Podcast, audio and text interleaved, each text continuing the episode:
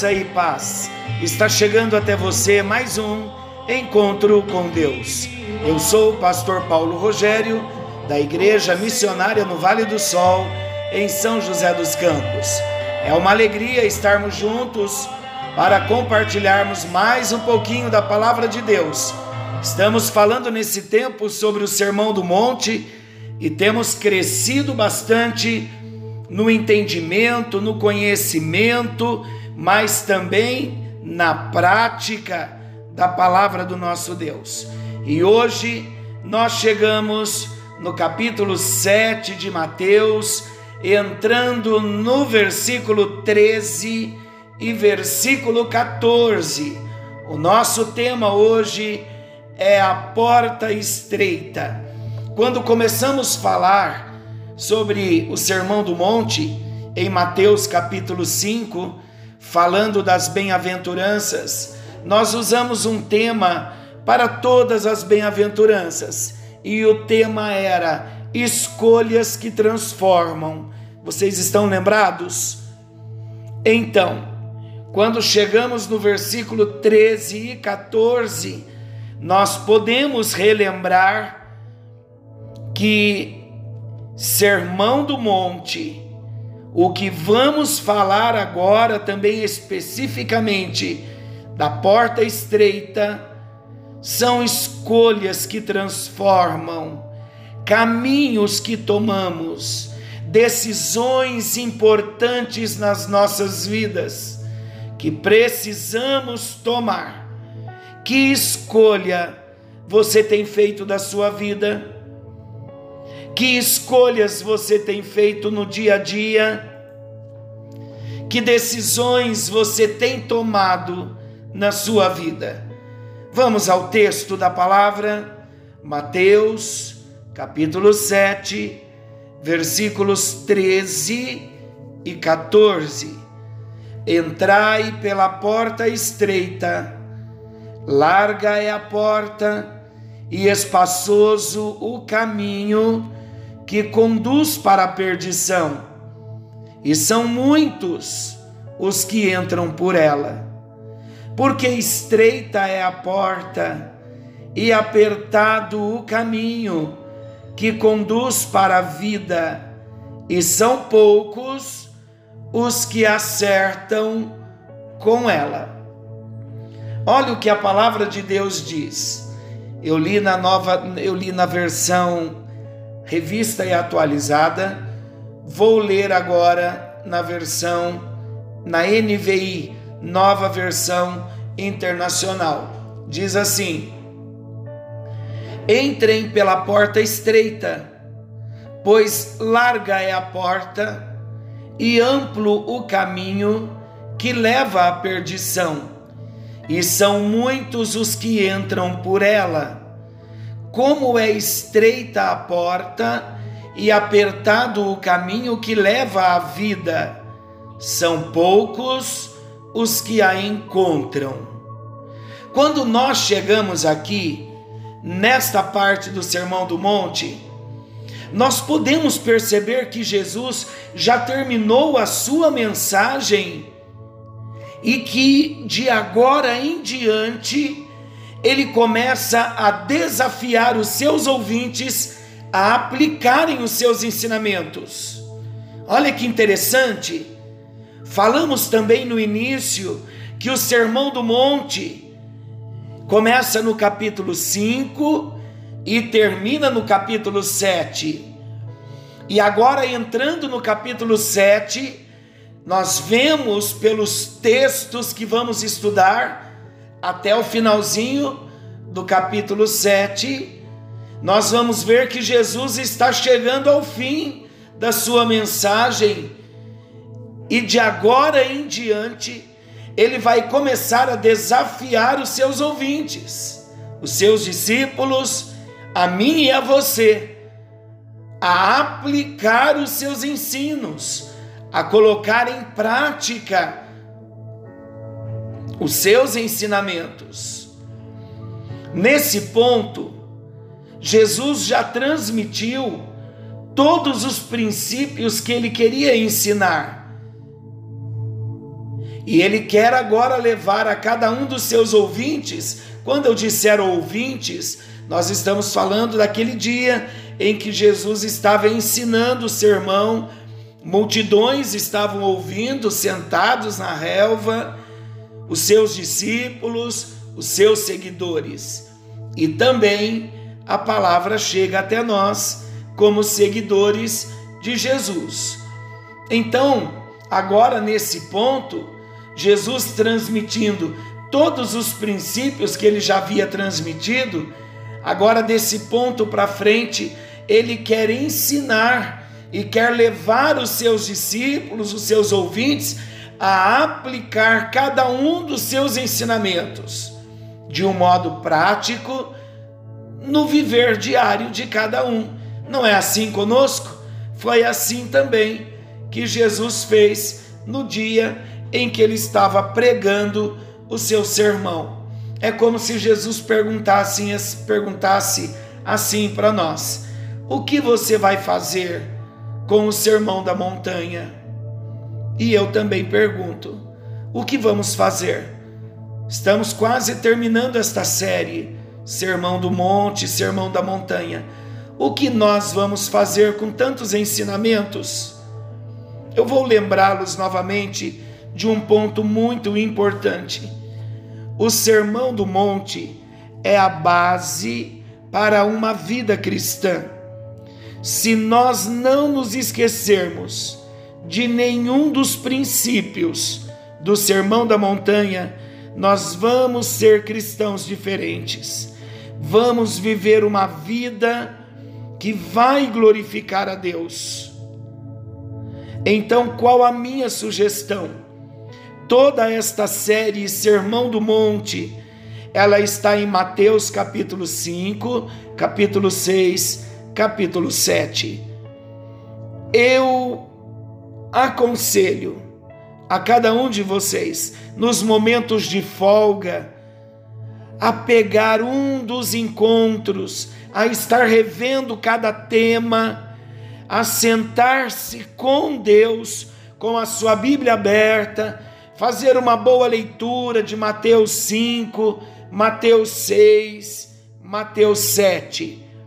Sabe aqueles momentos quando lemos a Bíblia, fazemos a nossa devocional e depois dizemos assim: ah, o que eu vou ler? Já li várias coisas, o que eu vou ler agora? Leia Sermão da Montanha, pesquise, estude Sermão da Montanha. Então, é como se Jesus estivesse perguntando para nós hoje: o que nós vamos fazer com o sermão da montanha? Para ele, para Jesus, há uma decisão a ser tomada, porque só existem duas e apenas duas, duas maneiras de viver. A porta estreita que Jesus oferece conduz à vida. A porta larga, o caminho popular das massas, ele conduz à destruição. Por mais que queiramos, não existe um meio termo para Jesus. Há apenas dois caminhos, ou um ou outro. Não há uma terceira opção. Só existe dois senhores. Não existe para Jesus o escolher ser neutro e tentar ficar, como muitos dizem, em cima do muro. Em cima do muro, quando estamos, já estamos do lado lá do maligno. Tem uma historinha muito sábia, na verdade, que diz assim: uma ilustração diz que tinha uma pessoa que ela estava em cima do muro e do lado de cá o céu, do lado de lá o inferno. E o diabo sossegado de ver aquela pessoa em cima do muro. E alguém perguntou: Ei, seu diabo, você não está preocupado com o cidadão que está em cima do muro? E o diabo respondeu e disse: Não, com esse eu não preciso me preocupar porque quem está em cima do muro já está do meu lado. Então é bem isso mesmo. Quem está em cima do muro já está do lado de lá. Então não tem três caminhos, não tem uma terceira opção e não existe neutralidade na vida cristã. Ou somos ou não somos, ou temos ou não temos, ou fazemos ou não fazemos. Então, esse tipo de linguagem radical de Jesus não é nada fácil para nós que temos uma mentalidade moderna. A maioria quer alguns dos benefícios que Jesus oferece, como, por exemplo, muitos querem o perdão, mas não querem se arrepender dos pecados. Muitos querem a paz, mas não querem um estilo de vida que promova a paz. Muitos querem a bênção de Deus e a esperança da vida eterna sem seguir e servir a Jesus. Então não há como, não há uma neutralidade, não há uma terceira opção. Os benefícios do reino de Deus pertencem apenas àqueles que tenham entrado pela porta estreita descrita por Jesus. Encontramos por aí muitas pessoas, muitas, Muitas pessoas que dizem crer em Deus, ah, eu creio em Deus. Mas são pessoas que querem apenas os benefícios. Mas quando perguntamos um pouquinho mais profundamente sobre a sua decisão, sobre a sua escolha de amar a Jesus, de viver a vida cristã, Muitos claramente não desejam mudar de vida, não desejam a forma de vida de um cristão. Você conhece alguém assim? Eu conheço muitos que querem os benefícios, mas não querem o compromisso. Muitos querem a bênção, mas não querem abandonar o bezerro de ouro. Jesus deixa bem claro: é preciso tomar uma decisão, é preciso tomar uma atitude, é preciso fazer a escolha de mudar a maneira de pensar e de agir. É preciso escolher entrar na porta estreita. É preciso escolher entrar e viver no caminho apertado que Jesus descreveu ao longo do Sermão do Monte. É preciso fazer a mais importante escolha da vida: o caminho de Deus ou o caminho do mundo. Esta afirmação de Jesus em Mateus capítulo 7, versículos 13 e 14, vou ler de novo Entrai pela porta estreita, larga é a porta e espaçoso o caminho que conduz para a perdição, e são muitos os que entram por ela, porque estreita é a porta e apertado o caminho que conduz para a vida, e são poucos os que acertam com ela. Esta afirmação que Jesus faz aqui traz muitos ensinamentos para nós. Vamos ver alguns ensinamentos importantes. O primeiro ensinamento que esses dois textos nos traz é que a escolha é uma só. Mudar para a porta estreita e o caminho apertado ou continuar no caminho largo. Deve-se notar aqui que Jesus faz um só desafio: entrem pela porta estreita. Isto porque todos naturalmente já estão no caminho largo. Você já parou para pensar nisso? Entrai pela porta estreita. Aí ele diz: porque larga é a porta, espaçoso o caminho. Ele não diz: entrem pela porta larga. Não, o chamado é para entrar pela porta estreita, porque na larga todos já estão.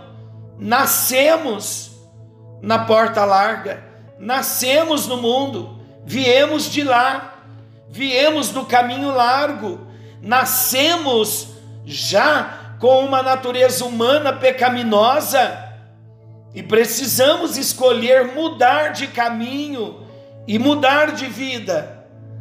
A Bíblia afirma que todos pecaram e destituídos estão da glória de Deus.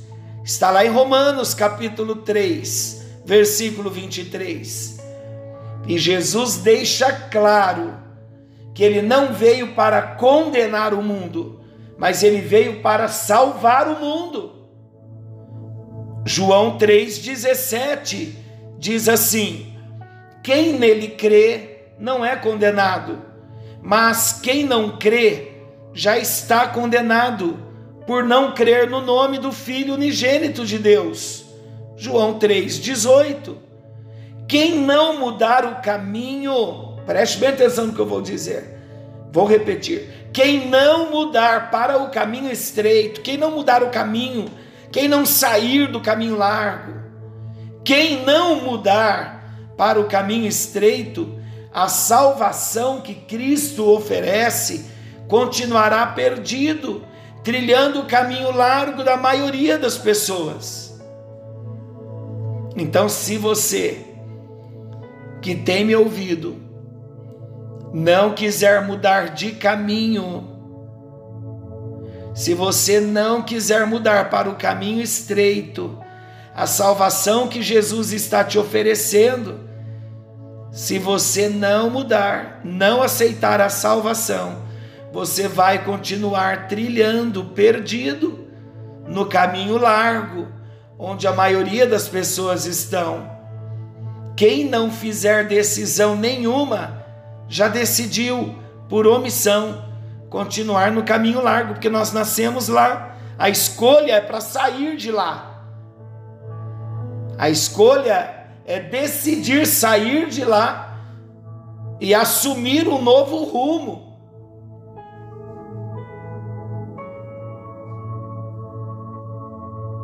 O que você quer na noite de hoje? Quem não fizer decisão nenhuma já decidiu por omissão continuar no caminho largo e rumar para a perdição eterna. Eu tenho certeza que você não quer caminhar para a perdição eterna. Jesus está oferecendo para nós uma oportunidade de escolha.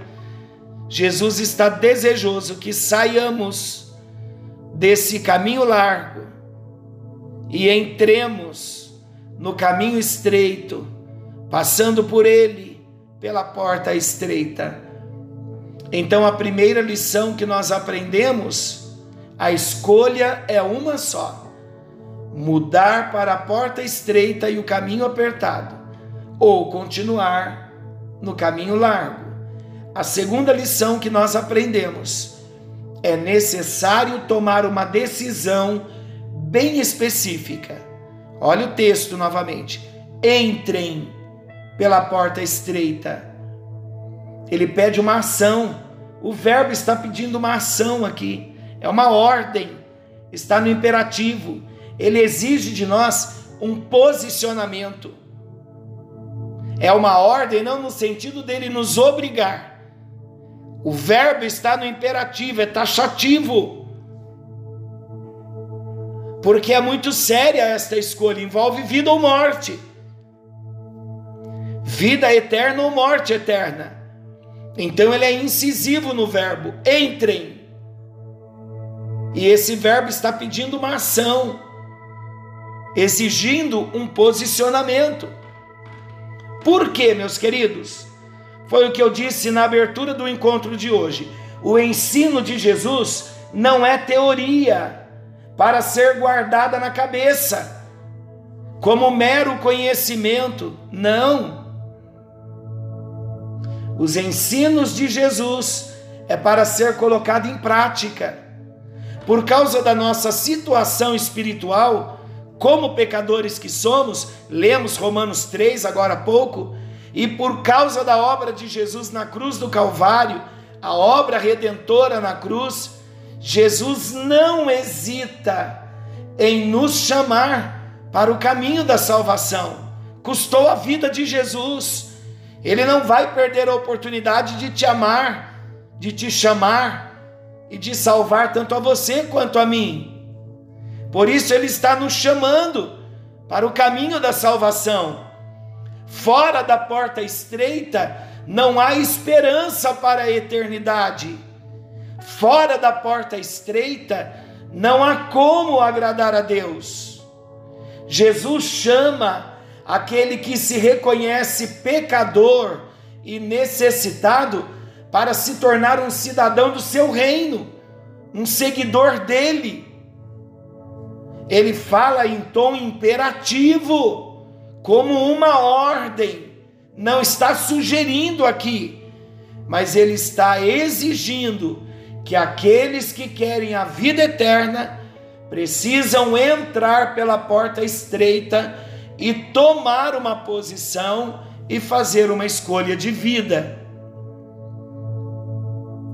Ele pode fazer esse convite em tom imperativo, em tom de ordem, porque Ele é o Criador, porque Ele é soberano sobre toda a criação. João 1,3 diz assim: Todas as coisas foram feitas por intermédio dele, de Jesus, e sem ele, nada do que existe teria sido feito. Então ele é dono, o dono pode dar ordem, manda quem pode, obedece quem tem juízo.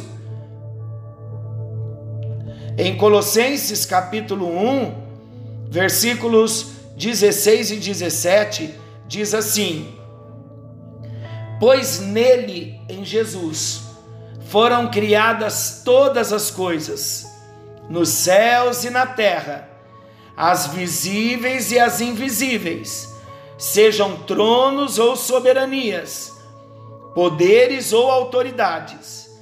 Todas as coisas foram criadas por Ele e para Ele. Ele é antes de todas as coisas e nele tudo subsiste. Então, meus queridos, Hoje ele está nos ensinando que a única razão por que nós existimos hoje é que Jesus decidiu nos dar vida. Mas a maioria não reconhece que Jesus é Deus. Muitos que não reconhecem que Jesus, todos quantos não reconhecem que Jesus é Deus, vivem para o seu próprio prazer e nega a autoridade de Deus sobre a sua vida. Entretanto, preste atenção: reconhecer Jesus como Criador não é suficiente. Isto porque, ainda que Ele nos ordene entrar na porta estreita, é impossível a nós obedecê-lo exatamente por causa da nossa natureza pecaminosa. O pecado nos imobiliza. Por isso, o Criador tornou-se o redentor, para que nós possamos obedecer ao seu comando, para entrar pela porta estreita. Como Paulo registra em Colossenses 1, 21 e 22, ele diz assim: Antes vocês estavam separados de Deus, e na mente de vocês eram inimigos por causa do mau procedimento de vocês. Mas agora, ele os reconciliou pelo corpo físico de Cristo, mediante a morte, para apresentá-los diante dele santos, inculpáveis e livres de qualquer acusação. A porta estreita não é outro senão o caminho da cruz. Cristo tornou-se a porta, a porta estreita para a vida. Em João 10, 9, nós temos um tema que fala só de Jesus como a porta. Voltem lá, acessem a plataforma do Spotify Encontro com Deus, Pastor Paulo Rogério, você vai encontrar um tema. Esse tema, eu sou a porta. Cristo tornou-se a porta, a porta estreita para a vida. Ele diz: Eu sou a porta. Quem entrar por mim será salvo. Entrará e sairá e encontrará pastagem. A pergunta que cada um de nós tem de enfrentar é bem clara: já entramos pela porta estreita? Hoje temos o raro privilégio de ouvir o desafio de Jesus. Entrem pela porta estreita. Rejeitar a este convite é negar Jesus Cristo, mas não fazer nada a respeito e continuar apenas contemplando e admirando o cristianismo como religião também é negar a Cristo. Ele ordena uma ação entrar na porta estreita, fazer uma decisão bem clara de segui-lo. E aí, qual a sua decisão? Senhor nosso Deus, amado Pai celestial, obrigado porque Jesus Cristo é a porta, a porta que nos conduz à vida eterna. Obrigado, Jesus, porque a tua palavra é bem clara, que o Criador tornou-se o nosso redentor. Obrigado porque Jesus veio à terra por uma missão. Ele veio buscar e salvar aquele que estava perdido. A mim, aos meus irmãos que oram comigo nesta hora, todos quantos estão se decidindo por uma vida cristã autêntica, verdadeira, por experiências pessoais, por experiências reais contigo. Nesta hora, Senhor Jesus, nós colocamos a nossa vida e o nosso coração diante do altar do Senhor. Pedimos perdão pelos nossos muitos pecados, porque, mesmo conhecendo a tua palavra, muitas vezes colocamos os nossos pés nos caminhos largos e nós sabemos que esses caminhos largos nos conduzirão à perdição e perdição eterna. Nos perdoa, Jesus. No encontro de hoje, nós paramos, paramos tudo, paramos a nossa vida e nós escolhemos o caminho de volta, o caminho de volta para a cruz, o caminho de volta para o teu coração, o caminho de volta para uma vida reta uma vida justa, uma vida digna, uma vida cristã verdadeira. E nós sabemos que na nossa força nós não conseguimos. Nós dependemos do Espírito Santo, dependemos de Jesus, dependemos de passar pela porta, dependemos de fazer a escolha, de andar pelo caminho estreito. E esta escolha nós fazemos movidos pelo teu Espírito.